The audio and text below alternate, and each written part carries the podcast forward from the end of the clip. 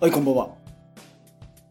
この間、先週、ちょっとね、東京の方に出張で、東京に出張ってのもないな。まあちょっと泊まりで行ってきまして、帰りにね、本屋に立ち寄った時に、新型刀特集の本を見たんですよ。ヤングマシンだったかな。まあ、デザイン、スケッチの段階から、だんだんだんだん立体になっていく過程とかね。あと、1年前の小モデルとの比較とか、見て真横からの画像をまじまじと見たら、慣れましたね。なんかもう完全に、これはこれでかっこいいと、欲しくなりました。お違和感とか、昔とのイメージの違い、うんぬん、あんまりもう気にならなくて、いいなと。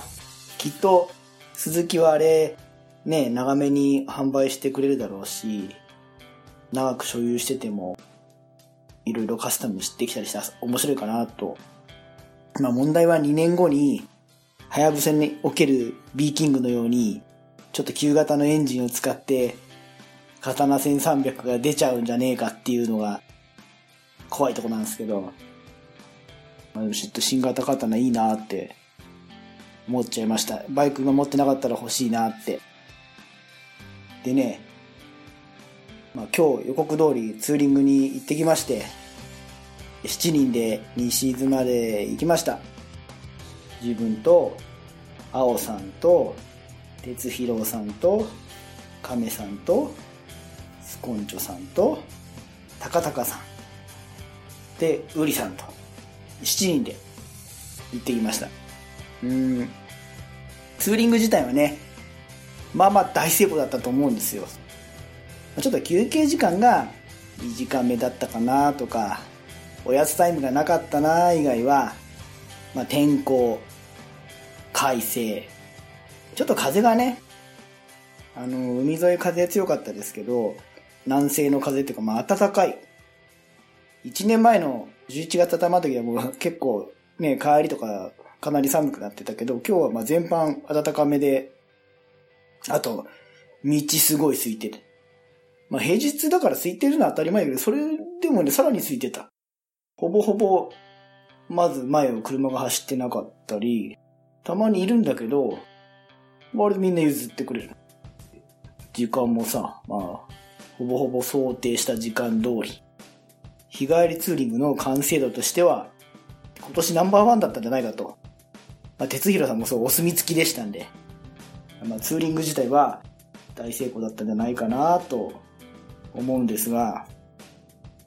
ところがですね、まあ問題が発生しまして、まあ事件ですよ。姉さん事件です。あのね、さっきの7人の最後の1人まではさ、ほら過去にもお会いしてたり、一緒に走ったりしてるじゃない。なんですが、その最後のウリさんという方が今回初めて来てくれたの。で、まあ行きますって言ってくれた時からびっくりしたんですけど、女性リスナーさんが来てくださいまして、まあまあびっくりしたと。いや、何人かいるのはさ、何人かいるのは分かってましたけど、まあ、えっ、ー、と、まあ、水木さん聞いてくれてるって言ってたじゃない？で、ハピコさんいるでしょ？あと、まあ、多分ユリアさんも聞いてくれてるんじゃないかと。3人はいるだろうけど、うちの番組のさ、内容も内容だし、専門用語とか気を使って説明したり、車種とかもあんま説明しないんで、女性が聞いても分かりにくいかなっていうふうに思っているのと、反応が、女性から反応がないので、他ないよね、お便りとかもね。いたらごめんなさいね。あの、ないからまあそんなにいないだろうと思う中でイベントに来てくれると。まあびっくりしまして。たださ、あの、俺が、私種類がね、まあ、ルイとスカちゃんが、こう旅バイクとか女子バイクを作ってるんだったらいいですよ。ああ、いいさ。あの、私が旅バイクを作ってるラットですってね、別にな、恥ずかしい中身じゃないですから、あの、きちっとしたちゃんとした情報コンテンツとして、そして、よそに行くと悪さするくせに、あの、自分の番組ではメディアの人がカチッと聞いても大丈夫なようにこうね、あまり下世話な話はしないっていうのをね、かたくなに守ってらっしゃるんで、俺は恥ずかしくもなんともないですけど、特にあの、また最近の長野会なんかね、また今年もやっちゃった後であんなのやってんとこに、どういう感じで聞いてくださってるんだろうってね、思ってしまって、なんか気恥ずかしいやら、なんやらと。で、緊張しますよ。まあそんな、えっ、ー、とね、神波で、えっ、ー、と、道の駅、ゲートウェイ神波で、えっ、ー、と、スコンチョさん以外は集合して、お会いして、で、去年さ、去年伊豆行った時には、あの、みんなは、インカムで繋がってたの。俺、ビーコン持ってんだけど、なんか繋ぎ方よくわかんなかったから、まあいいや。で、一人で走るのも嫌いじゃないし、走ってて一人の時間の考え事も嫌いじゃないから、まあいいやと。思ってたら、どうも帰りにさ、飯食いながら話したらみんな一日中話しててめっちゃ楽しそうなの。あとさんからも後で聞いて、いいなと思って、春に、哲弘さんと金井さんと走るときに繋いでみたら、まあ面白いと。まあ話してる内容はしょうもないんですけど。だから今日もそれはちょっと楽しみにしてて、哲弘さんが来たら俺、前繋いでもらったから多分その時のデータが残ってからそのまま繋げばいいやと思ってたんですけど、哲弘さんがアップデートしちゃったらしくて、その、セナを。だから消えてると。あ、そうっすか。じゃちょっとまた繋ぎ直しましょうってね、やったんすよ。うまくいかないの。その前に、みんなセナ、みんなセナでウリさんと俺だけ B コムだったから、そう、だその前に違う違う、違う、違うんだよ。女性リスナー来たから、じゃあ誰がウリさんと繋ぐか、じゃんけんですね、なんて冗談で、冗談で言ったよ。冗談で。だけど、まあ、あ、正直ぶっちゃけて言うと、やっぱりほら、緊張するじゃないですか。対人コミュニケーション。うん、得意じゃないです。得意じゃない。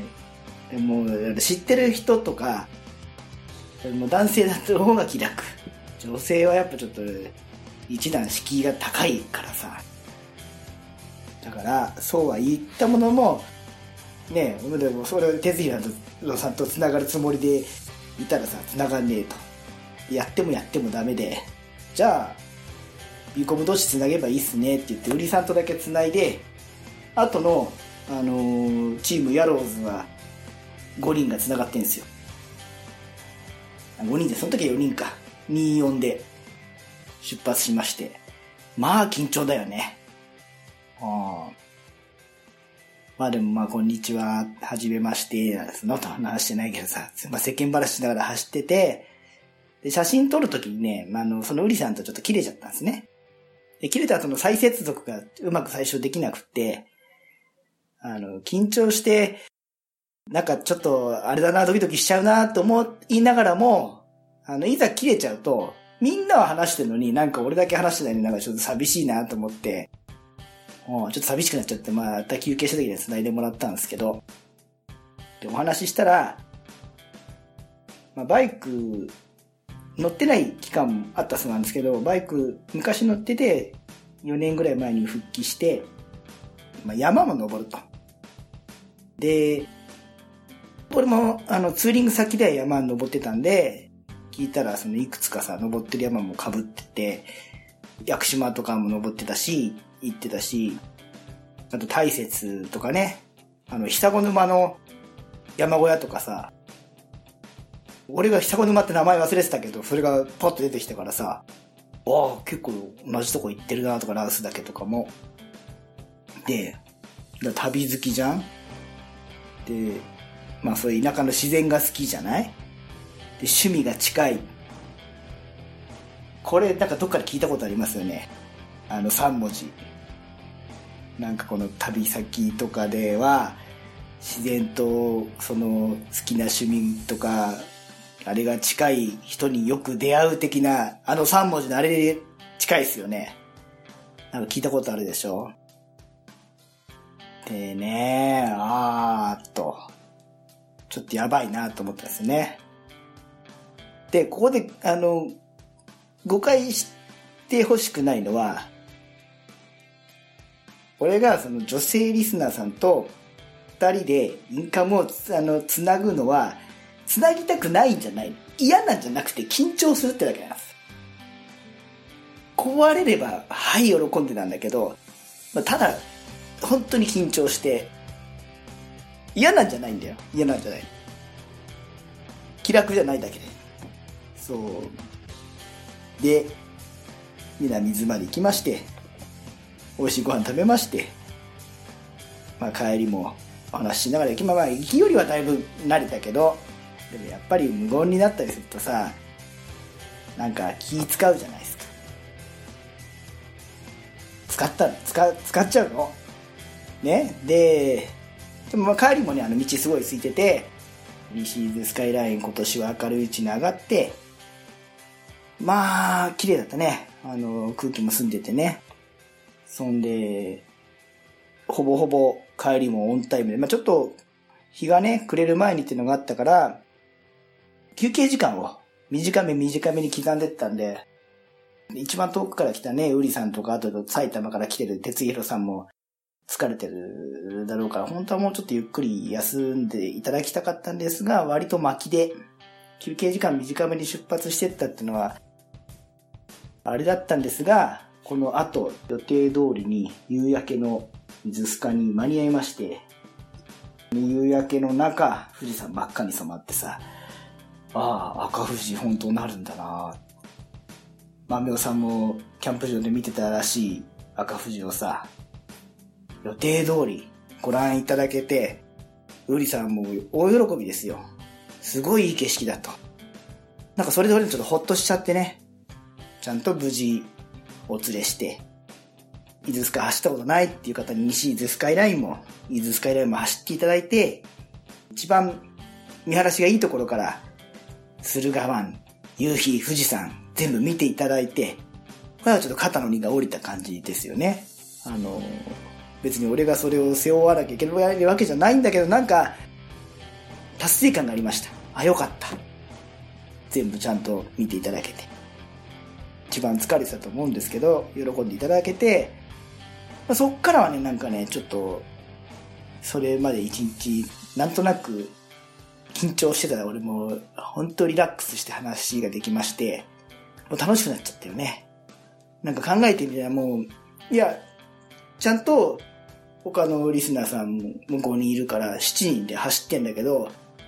もうチームやろうずは5人でこう、セナで繋がってるでしょ？チームセナ組が。で、こっちはもうね、いや、7人で走ってるんだけど、もう2人でデートツーリングしてるみたいな感じでした。めっちゃ楽しかったですと。だからなんかもうそのあたりから、あの、私、ルイもね、テンション上がってきまして、まあ、一日テンション上がってたんだけど、緊張が解けて、楽しくなりました。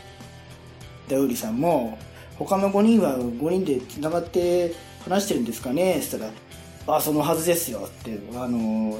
ただあれですね年齢もまちまちだから大体でもきっと話してる内容はあの中高生が話してることと同じですからははははなんて言いながらねあのやってきました。で帰ってきて箱根降りて小田敦と青春の校でじゃあお疲れ様って別れました。でその後あの神奈川組と哲弘さんは、あれですよ。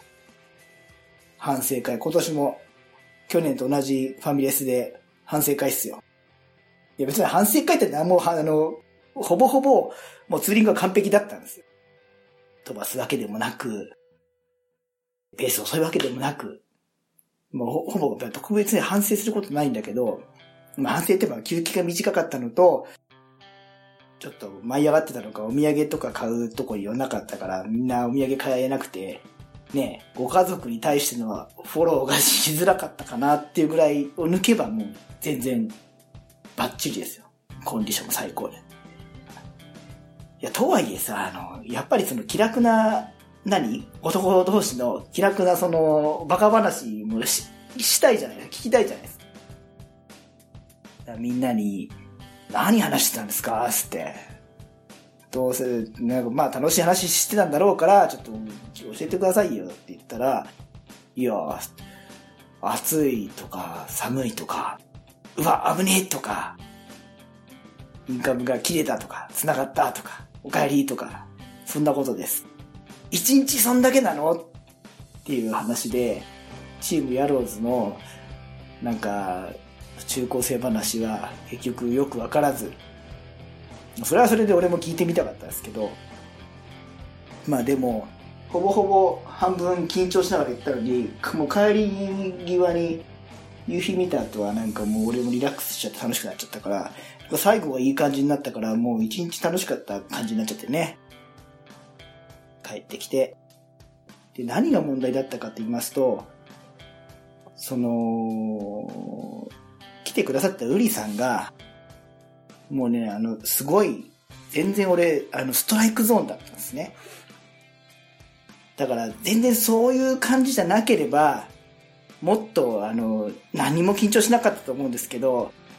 いやー、可愛らしい人来ちゃって、ちょっと、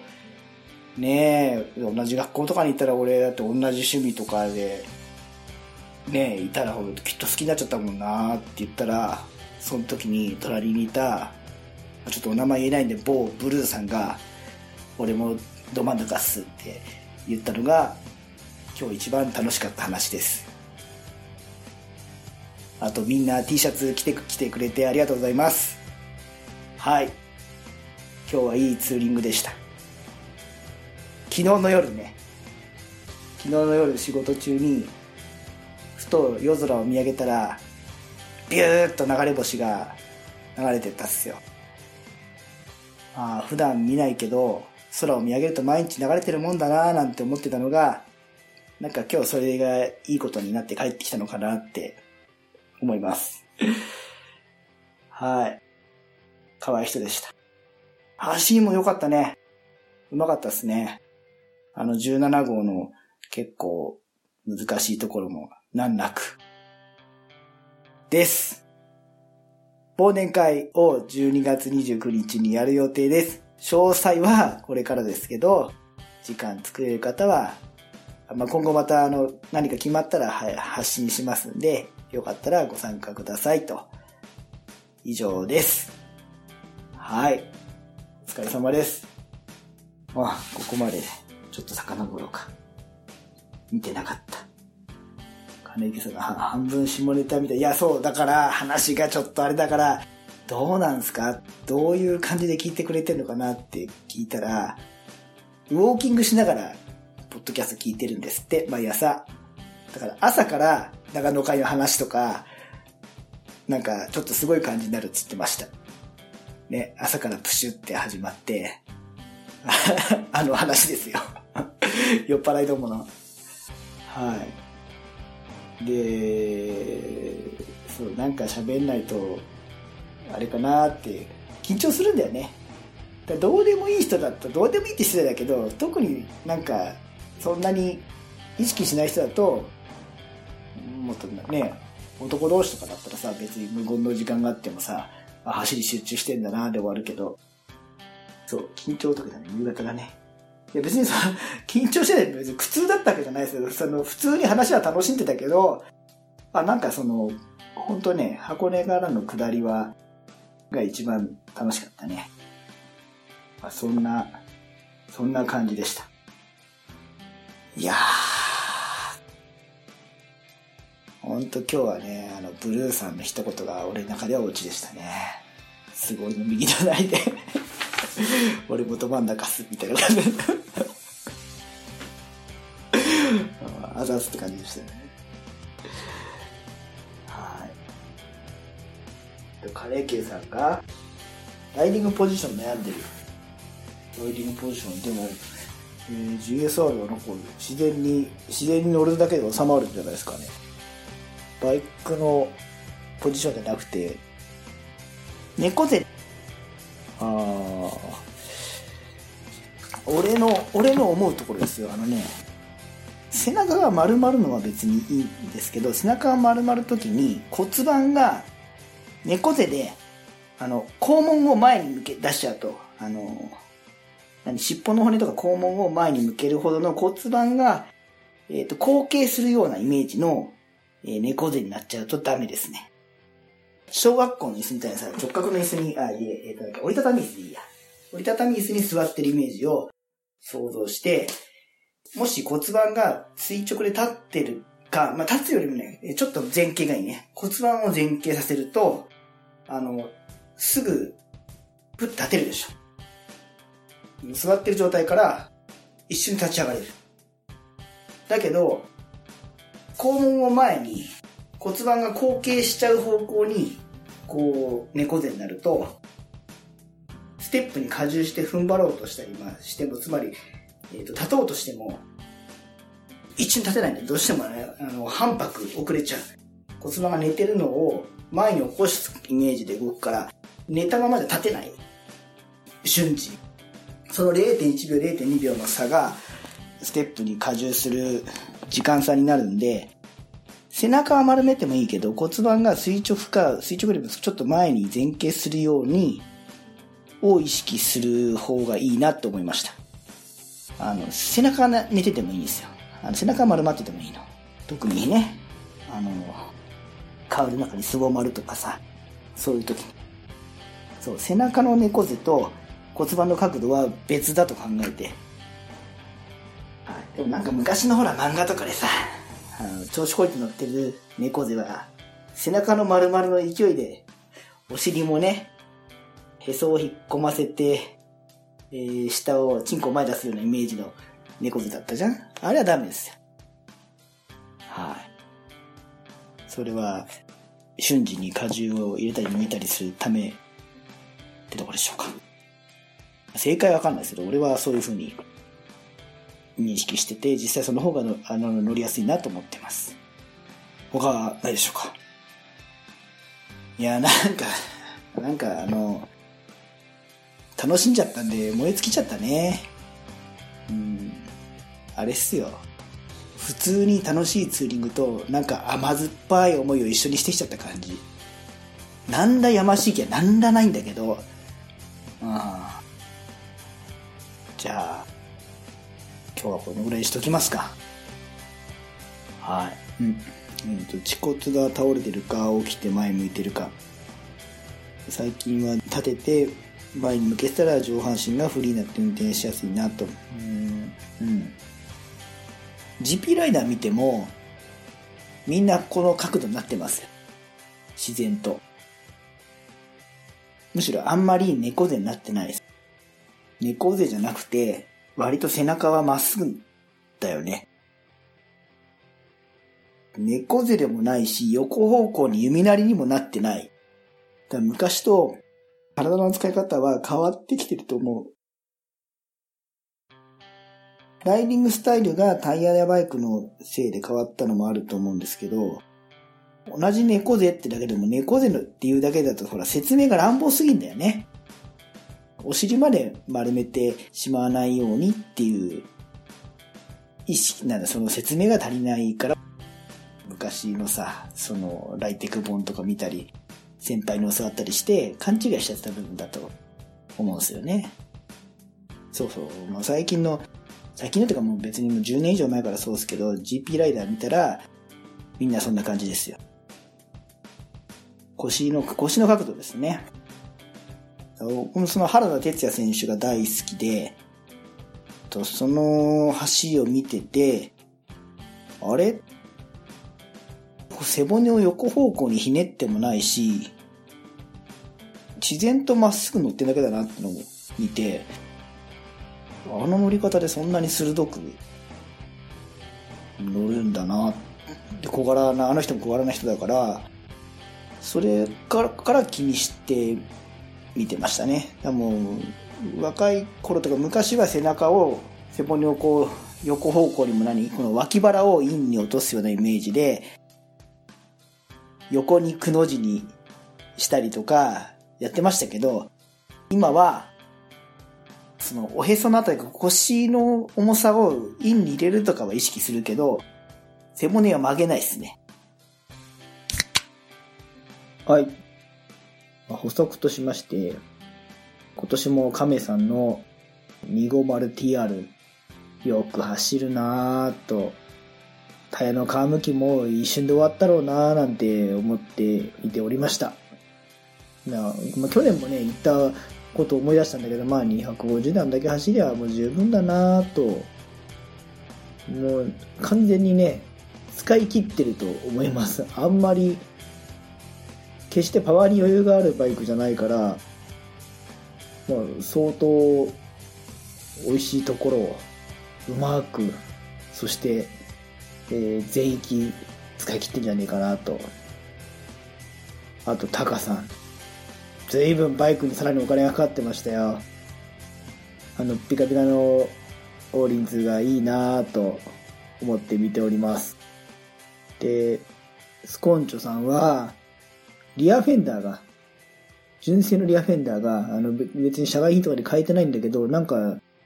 リアフェンダーが走行中ブランブランになっちゃって、こう、もう何？走っててビヨンビヨンビヨンビヨン。上下に振幅しちゃってたんですね。で、お昼食べた後で、さすがにちょっとこれおかしいよねって言ってね、あの、お持ちだったテーピング用の白いテープで、こう、何、キャリア側というか上側の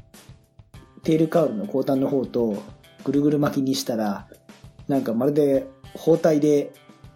釣られたような、包帯で顎ぐるぐる巻かれたような感じになりまして、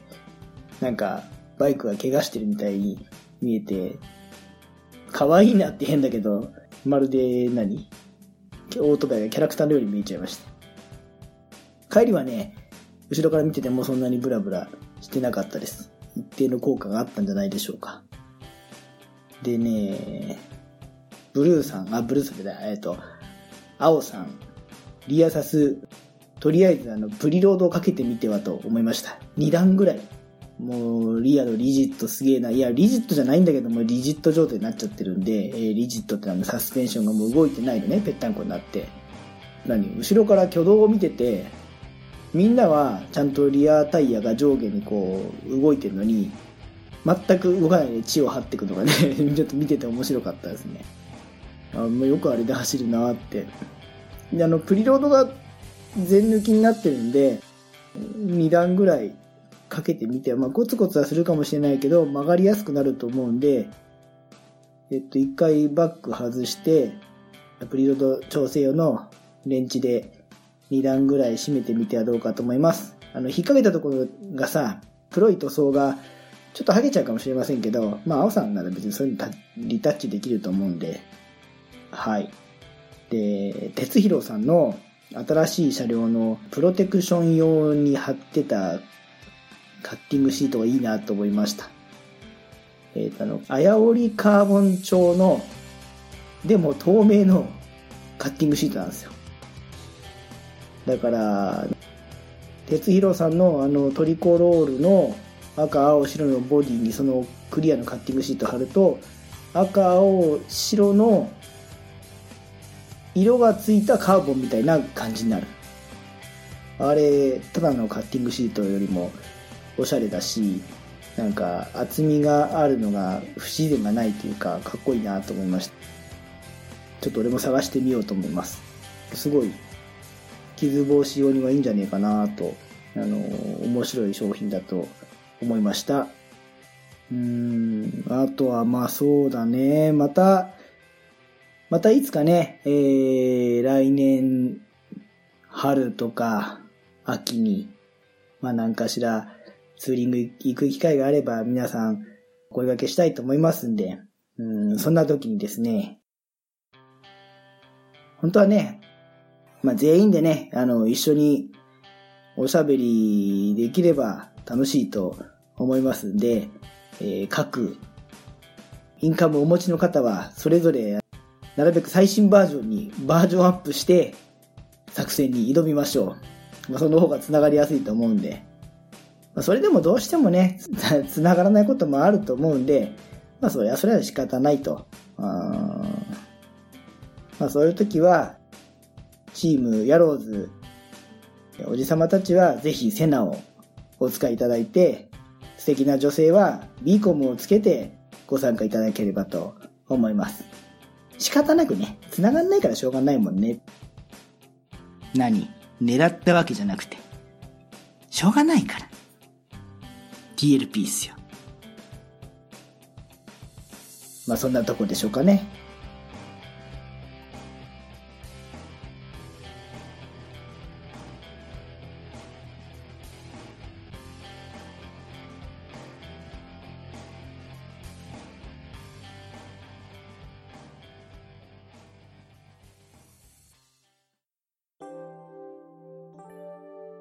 なでお話しできる行きつけのライダーズカフェ、ネットに作りませんか？インタラクティブ型バイク系雑談番組、アットみずき。毎週木曜日21時からツイキャスにて放送中。番組の詳細は、アットみずきと入力してウェブで検索。皆さんとお話しできるのを楽しみにお待ちしています。